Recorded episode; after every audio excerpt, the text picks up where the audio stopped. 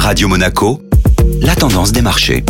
La tendance des marchés avec la Société Générale Private Banking et Delphine Michelet. Bonjour Delphine. Bonjour Julia. On démarre avec un léger rebond pour l'indice parisien hier dans une ambiance un peu morose. La Bourse de Paris a effacé une partie de ses pertes de la semaine dernière dans un marché qui malgré tout reste sans grande conviction et alors que les craintes sur la Chine et la politique monétaire américaine ne sont pas dissipées. L'indice CAC 40 qui avait gagné jusqu'à 1,3% en séance a finalement clôturé loin de ses plus hauts à seulement 0,47%, tout proche des 7200 points.